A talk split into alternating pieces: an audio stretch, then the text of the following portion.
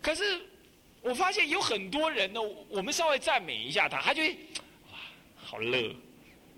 那这种人我觉得很可怜，你知道吗？因为他每一次要看看别人赞不赞美我，这样子，他没办法自我来肯定说，其实我就这样嘛。什么赞不赞美？我就这样啊，赞美没有增加我一分，不赞美也没有减少我一分呢有，就不能这样。其实这就是一种误情，这第一种是这样。那么第二种呢？哎，我们当看到别人的缺点的时候，会在旁边冷笑。我后来我才发现呢，为什么我不知道人会是这样子的？我出家之后，我渐渐才发现，哎，会这样哎。而我我自己从小到大，我看到人家有缺点，我就赶快躲开，而且尽量不要提，干嘛？怕人家不好意思。而且尽量不要去想，哎，想人家这样不好意思，会这样子的。可是我发现，那是一般人好像不是那样。一般人知道人家缺点，就在那窃窃私私喜那个样子。哎，为什么会这样呢？先不要讲同情了，先不要讲同情。所以说，一个修道人，我觉得像这样子这种基本的这种自认、自我认识跟自我的站得稳脚，还有对众生的一种不忍看众生错，不是看不到，是不忍看的那种性格啊，那个也要也要拥有，不然的话，你就会怎么样？去竞争、排斥。你要竞争，你要得到。赞美啊，排斥人家不赞美你就怨恼啊，就是这样子。哦，那么像这一类的，啊，所以各位 做一个修道人啊，这种私情要稍微有所控制。再来，这是第三、第四，七苦是所人所难忍而能节食，就是指什么呢？日中一食，乃至一团食。乃至过午不食，懂吧？最难的是一团食，最难的是一团食，啊，那么呢，稍简单一点的是什么呢？日中一食，再简单一点，过午不食，最最开就开到过午不食，对不对？那么这至少让你感觉晚上饿的时候要能够忍忍饥，然后还要耐劳，这个耐劳啊。这个忍饥耐劳啊，这个就不一定容易啊，尤其是耐劳更难。忍饥啊，现在我觉得出清凉寺它是你的忍耐饥饿机会少，何以故？东西太多了，吃的哐哐隆惊掉，对不对？这第一。第二的话，反正晚上要食也没有特别规定，还不照吃，对不对？还不照吃，所以说这个忍饥啊，一少。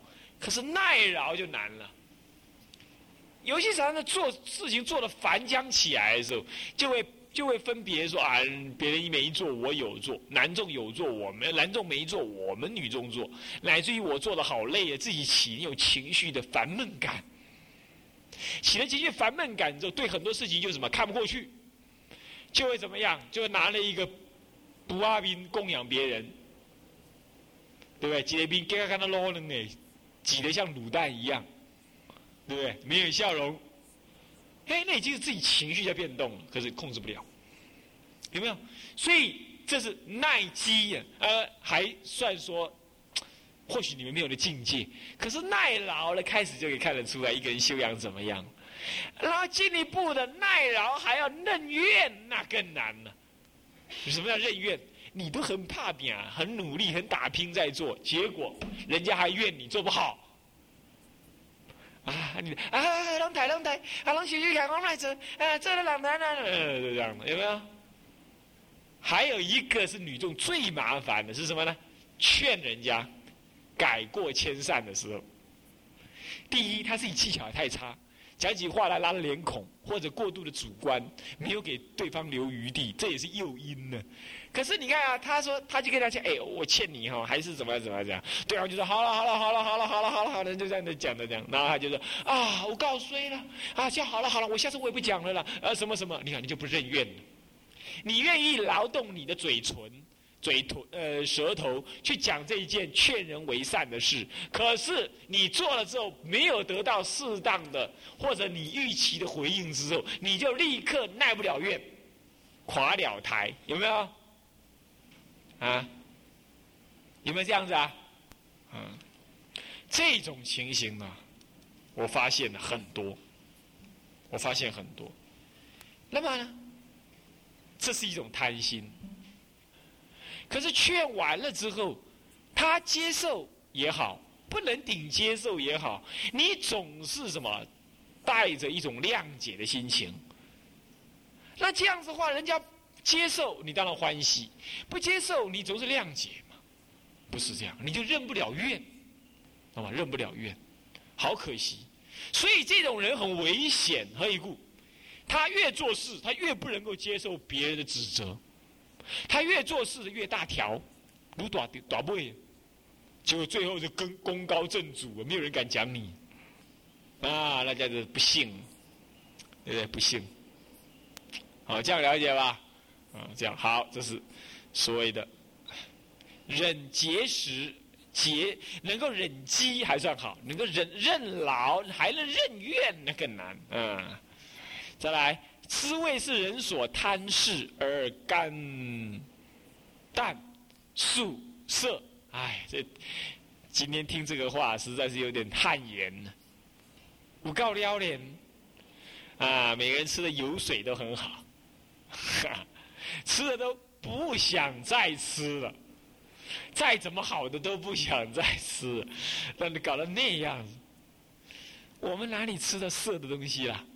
我们哪里吃到素素的东西？哎，素食哎，听清楚，蔬菜是要素食的哈，蔬菜是要素食的，素就是简单，味淡，对不对啊？粗茶又淡饭，我们呢味道吃的很浓，OK，那味道吃的很浓不打紧呢，还没好好的吃，啊，那么这就就是就不好啊。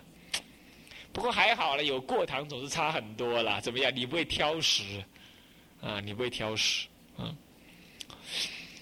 那你二肝淡素色啊？各位，不好吃的你还是要维持一天吃几碗啊？再来第六，俏琴是人所厌倦而能辛苦。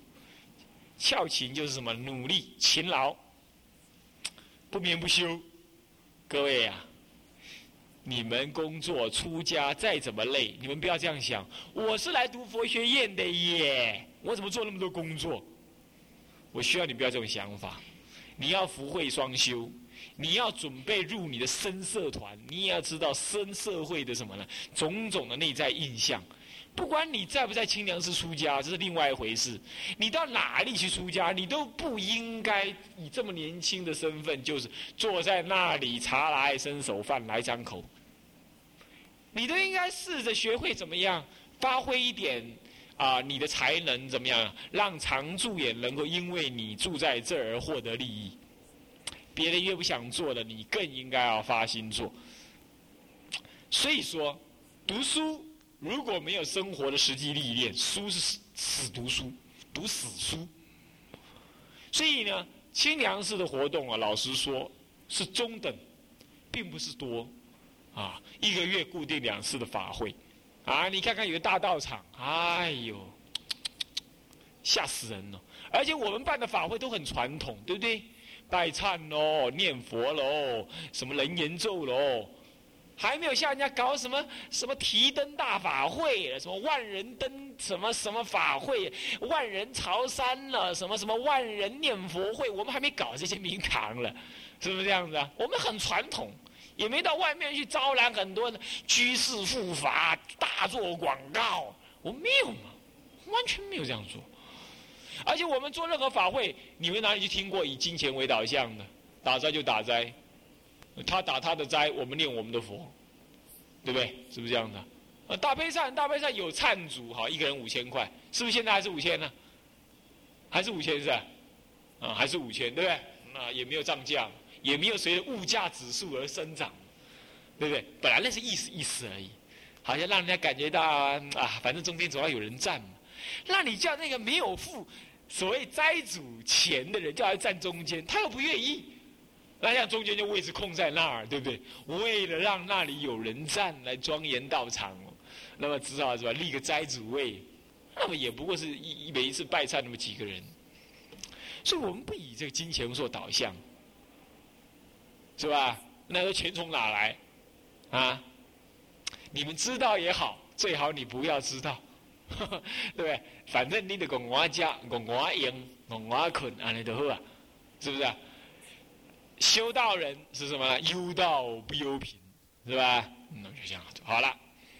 这个是什么呀？这才是真正的肝胆宿舍。有的人根本就不耐寂寞啊，他口口舌的肝耐肝胆。宿舍可以做得到，可是还有一个做不了，什么？那你们猜猜看，进饭师，嘴巴、舌头可以肝胆宿舍，那么修道人还有哪一个也应该要肝胆宿舍？啊？什么？啊？舌头要肝胆宿舍，还有哪一个也要肝胆宿舍？想不出来啊？心，哎，心也要肝胆是不是？什么意思啊？耐得住寂寞，啊，耐得住寂寞。人不知而不愠，人唔在哪里？不要紧。我以前呢，老实说，我以前我出来清凉寺的时候哈，出来现在每到法会我都很苦。后来自从我站中尊之后呢，我就再也不苦了。什么意思啊？啊，我知道，你站中尊，你就怎么样？你得到名利了，是不是？不是，是因为我出来的时候，这就三个男众，一个老当家嘛，一个院长嘛，再就是我。那么呢，整个法会都是女众在那弄，那女众弄不好吗？不是不好，而是说这么一个大道场，难道男众是不能做事吗？那么呢，如果男众要来修道的话，看都是这些女众，他敢来吗？看到我很苦，我说啊。佛门真是败坏透顶了，男人不知道跑哪去？那也，那么呢？自从开始我受戒回来，我什么都拿了，什么都学呀。那么学学，我学会就做一样，学会就做一样，一直下去做。开始让信徒们总算让他们知道说，哎，男众也在做事。但是现在呢？现在已经有男众了，那我就希望他们能够顶下去。顶下去不是要你去乐得做中尊的，不是这个意思，不是意思，是说一代一代让他人事畅通，不要让人家站中间搭主一的，他只是一个仪式的什么仪式的一个主要者，这样子定位就好，而不要把它定位成为你了不起，穿这个衣服就了不起，不要把它定位成这样，你的心也要这样子，人不知而不愠。等到这个时候，如果你不站中尊，你就没关系。我很乐，干嘛？我本来我就愿意甘于淡薄，只是当时没有人出来顶，知道怎么样？之后我们呢硬着头皮顶。现在总算大家轮流顶了吧？我顶的那么累了，所以修道人要甘于寂寞，甘于寂寞，啊，不要做广告。不要说哦，这里有一块美玉，你们都没有人知道，最颠倒了，不需要。那么呢，如果你有发心，如果你又在修道，那么呢，如果护法龙天认为你应该有一点名名声，让人家听到，好来来来来，让你去度他，他跟你有缘，那么他自然会形成。你要相信。这是你内心的甘于什么呢？肝胆素色。什么叫素？什么叫疏啊？疏就是什么呢？没有花巧。色是什么呢？乃至于平淡无味。修道的生活有时候看起来真的是平淡无味。看书、上殿、吃饭、清洁环境、洗澡、睡觉，再来起床、上殿。清除环境，吃饭，然后看书，拜佛，睡觉，就这样，那是不是很色？色的当中能够收摄你的心，你的心也要肝淡素色，嗯，肝淡素色，大家了解吗？好，那么今天暂时讲到这。各位同学，现在呢，我们来翻开啊，南山贝兰，嗯，这个。出家中字门，啊，出家中字门呢，这个第一项，呃，两百七十页，嗯，一百七十页，两百七十页啊，两百七十页呢，这个净住子说出家有十八难行，能行，难恨能恨啊，这个父母是孝。哎，父母是孝恋难遣而能慈亲，啊，妻子是恩染难夺而能割爱，这也讲了。第三呢是四位是情物所敬而能弃容，啊，这说明四位是物情所敬而能弃容。四位就是什么权势地位。物情所敬，什么叫物情所敬呢？就是说，这个物情啊，这物怎么讲到物去的？这是他是为了什么？为了避免重复啊！中国人用词为了避免重复，物情就是人情那，是一样的啊，不是说物物品啊，是人人情所竞争需要的。对一个男子来讲，嗯，对一个男子来讲呢。这个权力、欲望啊，是很吸引他的，啊，他可以不需要男女，他可以不，他可以抛家弃子，啊，也可以不需要钱，但是呢，他不需不能够没有权，不能够没有势，嗯，所以说侍卫是物情所敬，而能气荣，气荣啊，荣就是荣耀。人活在这世界上，有时候觉得自己是能足以活下去的原因呢，常常是自以为我高人一等，我活得比呃人家不能没有我，所以我必须活下去，我必须做下去，有这种想法。这个一般男子特别有这种想法。那么呢，一个出家人呢，尤其做事的出家人呢，稍一不慎呢。也将会有这种想法，啊，人家没有我不行，那周围的环境也有一点给他这种感觉。哦，我没有你们，我没有你不行，啊，嗯，这是物情所敬，而能气容，嗯，一个男子当然有两关呢，不容易放，英雄关，英雄关呢很容易理解，美人啊，难弃。那么第二关呢，大概就是这个权位，啊，有人出了家了了，啊，最后呢，英雄也突破美人关了，但是这个侍卫官呢，这偏偏呢，这怎么样啊？圆满具足，那么干嘛？呃，在中国，在中国当和尚的，尤其在台湾当和尚，经过诸位大法师的。呃，这个教诲之后呢，在家人是毕恭毕敬，嗯，啊，不敢说师傅有过失，啊，供养三宝，对三宝绝对恭敬，这个都对呀。可是这在让多少的出家人借此玩弄居士的什么供养之心呢？那么居士就像水一样。他相对于三宝，呃，不，他相对一个凡夫的出家人来讲是什么呢？能载舟也能覆舟的，哎，能载舟。你看多少的佛教大事业啊，都是什么？都是居士给撑出来的，对不对？他们的恭敬、供养，他们的支持，他们的帮助，社会资源就这样子靠拢过来，对不对？这是什么呢？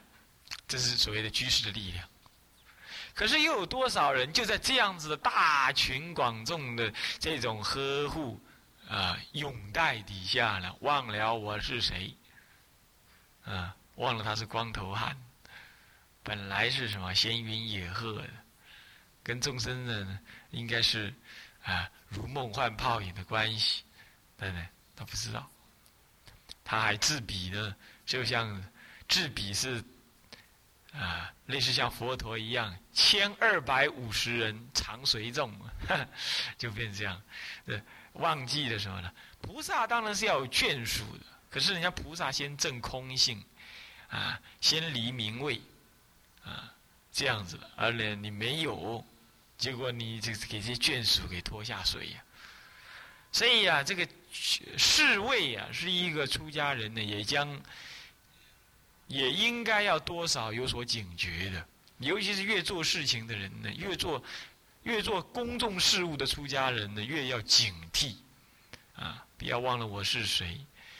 啊，也有一些在家人呢，不，我们只能说那个连在家人都称不上，我们只能说那根本就世俗人呢，他算准了佛教能够帮他忙，帮他什么？搞名搞利，师傅有名嘛，他也怎么样，他可以依附师傅，然后让师傅有名，他自己也得得利益。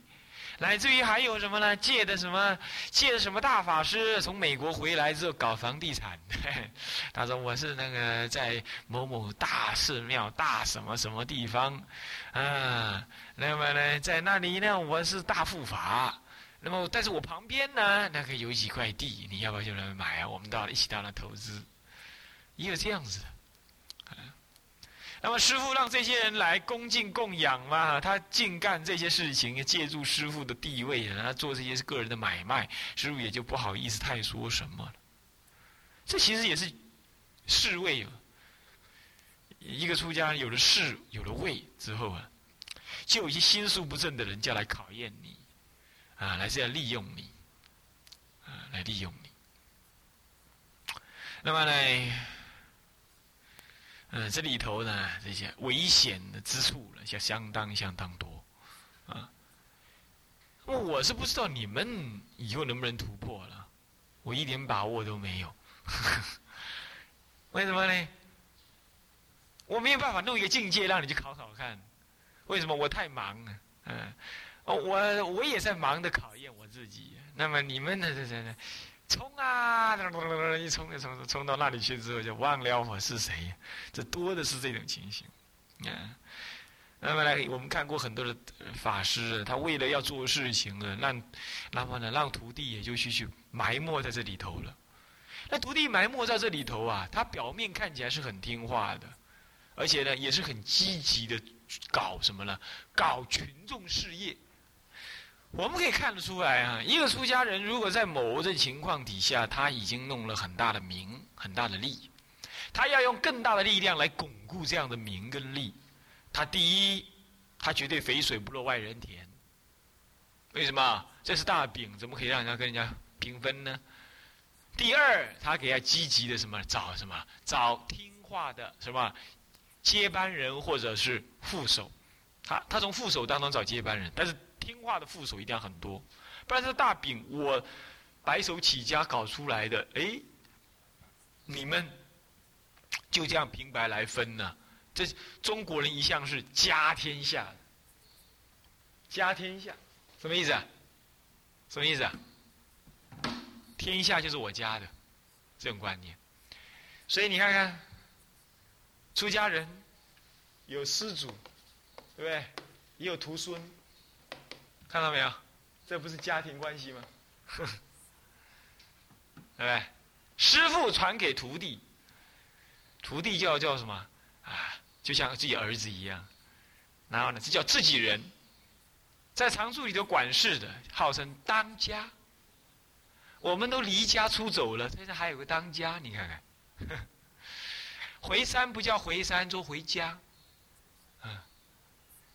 那么呢？我们的庙，我们的常住，他讲我们的常住都很丢脸的，你知道吗？哎，你知道吗？出家人常住就是一切的伽蓝都是他常住，已经很丢脸了，还讲我们的常住都已经很丢脸了，他更惨。他说我们家 会更惨中加惨。哎，这个呢你自己仔细听听啊，反正以后你们到外面就混了，你们就知道了，那么呢，他就怎么样？他就会分担他这个家族的什么呢？势力。你到那个分院呢，他到那个分院，那个什么什么。可是去了没办法平白去。第一，你得要收徒弟。可是人家不一定来啊，怎么办？我以分一杯羹作为诱导，所以每个人都说：“嗯，对，到那去有发展。”出家了还有所谓的发展，更惨的是，出家也有所谓的出人头地。你懂吧？什么叫出人头地？做法会的是占中尊，叫出人头地；接受人家邀请去讲经，叫出人头地。嗯。乃至于接一个道场叫出人头地，那就很快了。那既然你有这种想法，对不对？那么这个有了家天下大权在握的人呢，他就可以利用这样社会的资源来怎么样？来笼络这些有这种想要出人头地的出家人，或者在家人，他就呀，你来，啊，我需要你这样的才能。你出家之后，我叫你去做什么？那个人说：“哦，这样就能度众生。你看他现在挂一个名字叫度众生了。哦，这样就能度众生呢？对，好，啊就一路下去了。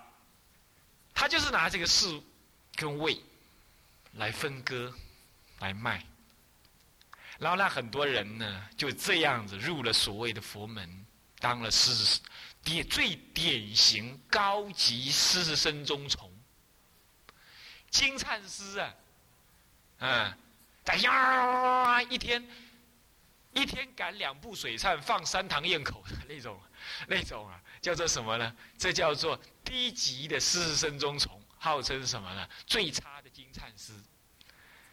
嗯，这是低级师生中从，一下就可以看得出来的，对不对？但是还有极高级的师生中从，受众人拥戴的，那也都是师生中从。有一次，我跟那个居士啊去那个受戒，不知道是啊，那个是哪一届？嗯，好像是净谦师他们那那次受戒在天龙寺。净师，你们是在天龙寺？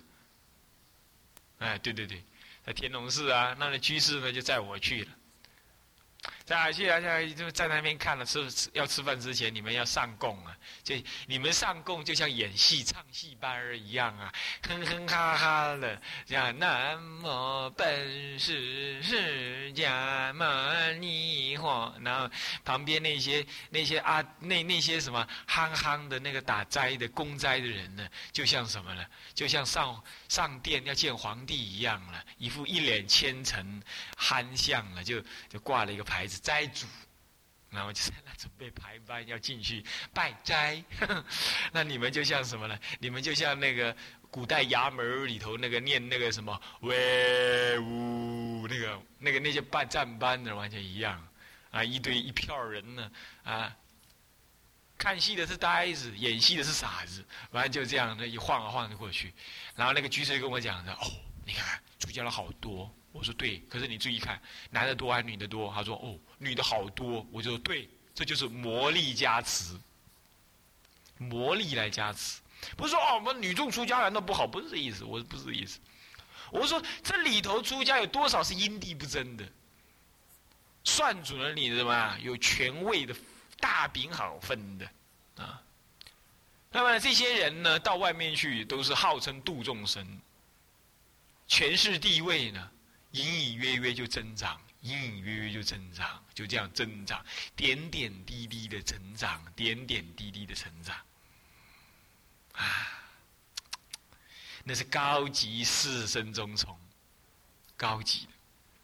那么有那个外国的法师啊，不不不是台湾弃台而走的，到了美国去，然后回到台湾来，他们摇头叹息。说台湾的出家人太享受啦，太浮化啦，他们又回到美国去了。哼，对于这种人，我也有话说。我说他也是一样的腐败。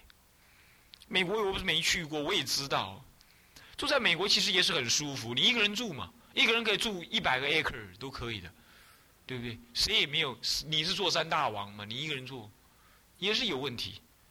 台湾当然很腐败。可是就近台湾出家人那么一大堆啊，是非多，好修行啊。你要是看到你自己不要腐败就好了，你也不能够远走他乡。你号称是中国的大乘菩萨修行人呢，那你知知既然知道台湾是在大肥肉，大家都在那里争名夺利，那你为什么不回来好好的维持清流呢？你就躲得远远的来骂台湾，这算哪门子？对不对？所以呢，我的美国签证我就祈求让他签短一点，果然如愿以偿，三个月。签完了就怎么样？下次就不要去。那为什么这样子？我是觉得一定要把根落在台湾呢。所以一个出家人，台湾的出家人最难的啊，真的是名位财色，可怕，可怕。哎，那么要发心做事的人，一定要怎么样？标心高远啊！立志犯恨，标心高远就是怎么样？名利不沾身。立志犯恨是怎么样？没有那些夹杂的男女私情。这两个立志要怎么样？要真正的替台湾乃至未来的佛教走出一片天空的发心的人，啊，你应该要这样子。那么这样的并不是叫你去住茅棚啊，你住茅棚你怎么标心高远？你住哦，我很远，我我一定很很高很远呢。我住在海拔两千公尺，这不是标新高远呢，啊，两千公尺，你住在喜马拉雅山山顶也一样。标新高远是你的心很遥远，什么遥遥远？仰慕千二百五十年前，啊，两千五百年前，不是千二百，两千五百年前那清净的什么比丘。戒戒律床下，所以身处红尘颠倒中，细心清净戒床相，那必是如此。所以呢，名利，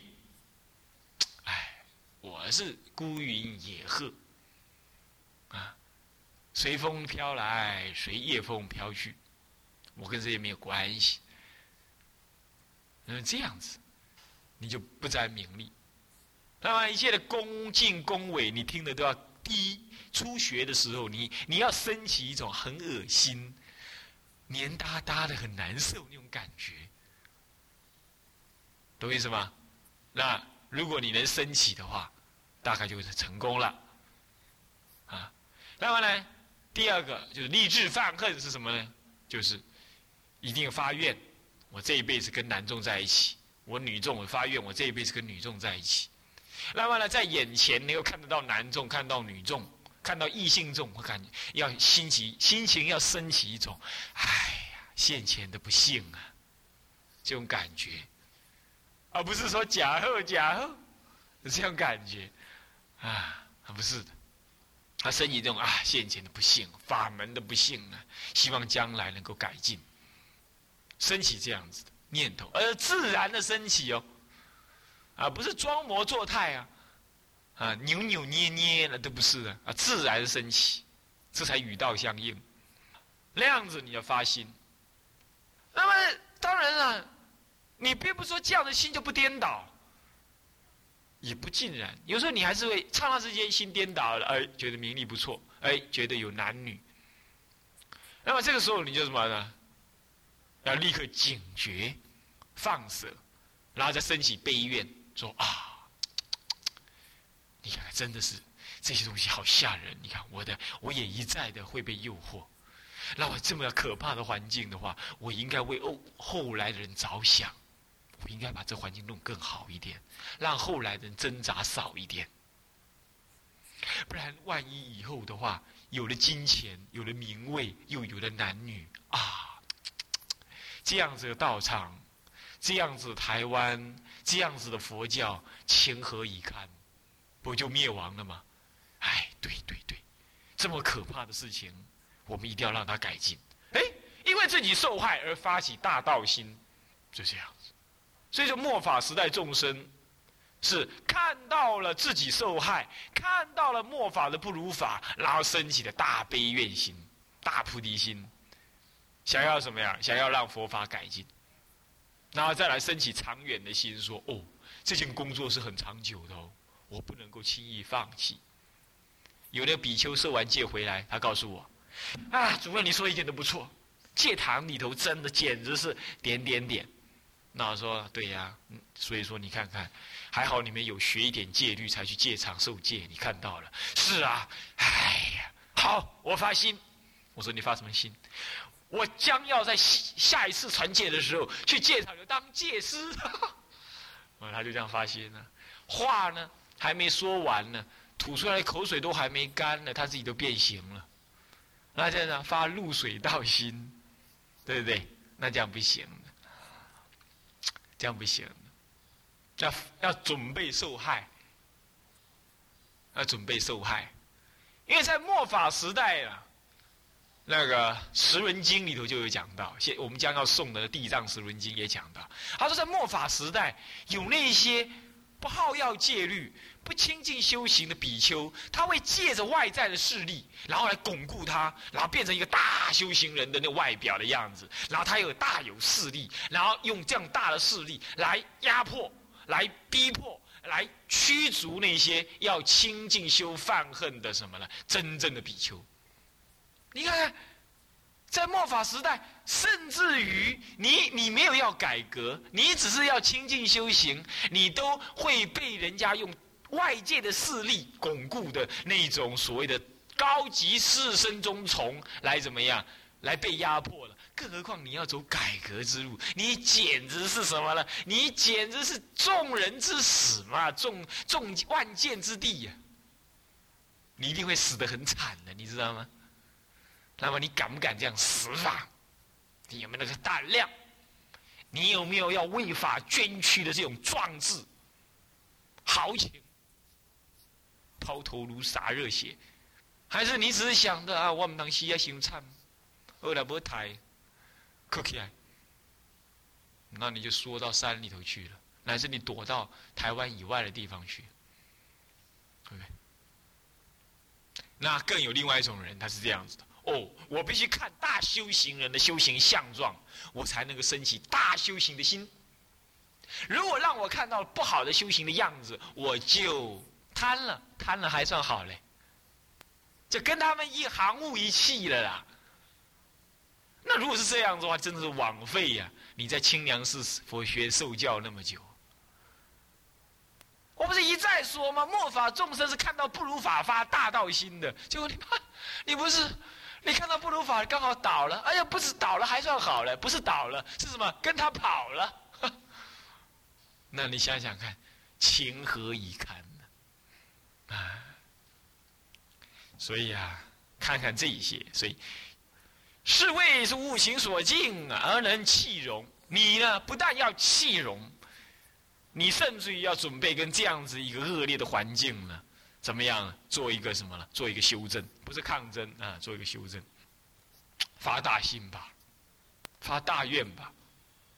那么你将有大的因缘，能够成就什么呢？成就你个人的修行。我没有叫你度众生哦，好，我没有叫你度众生，我只叫你好好的真正走，做一个真正做一个出家人啊。那么好，接下来这是第三，对不对？那么在第四，饥苦是人所难忍而能节食，是不是？乃至什么呢？日中一时啊，过午不食，乃至日中一时。乃至于托钵连续两天三天托不到饭，手头陀横的人，修头陀横的人，一天一团食，什么一团食啊？抓一手，抓一手吃，中午抓一手，这一团吃完算了。哎，这比日中一时还难呢。你日中一时可以吃两个钵，对不对？外加三碟，外加三碟粮食。这样吃，这样吃啊，把你把一个人三餐外加点心的量都全部吃完了，啊，他也号称，他也号称日中一时啊，是不是这样？是不是？他只是一次把它全部吃完而已，对，那他号称日中一时，这个呢，当然也叫日中一时，嗯，那么呢，这样子好吗？我没意见，我们不能说好或不好，他也是一份道心嘛，对不对？那么呢，这个这个这个，人家不不是这样，人家只是多抓一团食来吃，而且一拖波拖得到吃，拖不到不吃。那个胃啊，要调的都很听话。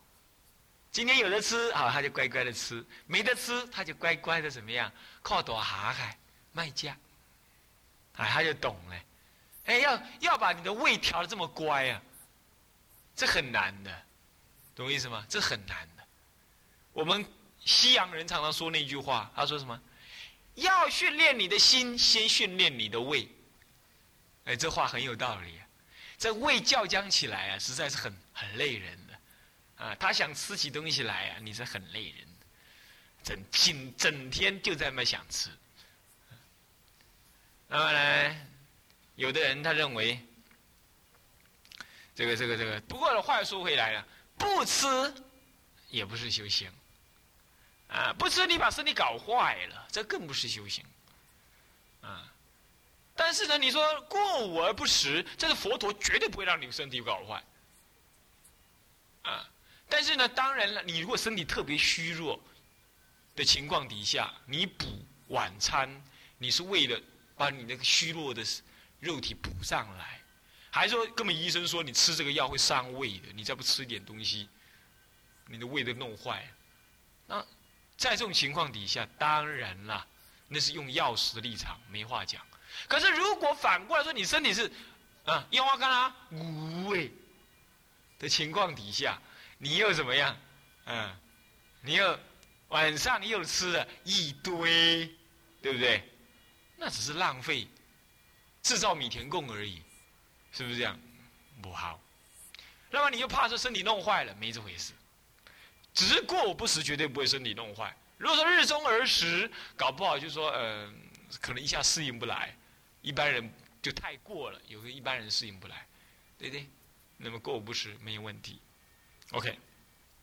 那么呢，以前我在当兵的时候是空军，我就日中一食，啊，日中一食，啊，虽然偶尔特别忙的时候，我我到还没有中午之前，我会喝一点果汁，那个时候特别忙，的确会这样，的确会胃会有点怕怕，怕它出问题，是这样。在之外就能这样做。啊，到了来这边的话呢，就是说偶尔这样的，比如我特别累的时候，我就我就中午吃一餐，干嘛？我让早餐休息，这样子，让它牺牲营养的吸收，可是可是可以调理精神。但是我不常常这样，就是我不能常常这样，啊，这样，因为为了怕你们不知道乱学一通，对？因为我我训练他训练很久了，是不是？啊，你们不会，你们只是学榜样，学样外表。啊，我也不要吃，我也不要吃，嗯，不要吃，整天想着吃，是吧？这样没意思，是不是啊？所以说，这个又为了避免你们太学习了，所以说，我是偶尔吃，偶尔不吃，太累我才早上不吃，是这样。啊，但是过午不食是绝对不会打坏身体的，你的安呢，你的安心，嗯，是这样子。这疾苦是人所难忍的，一般人难忍的，而我们能忍，啊，是这样。不过话又说回来，这只是在训练我们的少欲知足而已，并不是在训练我们不吃，号称叫做有修行。如果不吃是有修行的话，那些叫花子真的是都有修行人，对不对？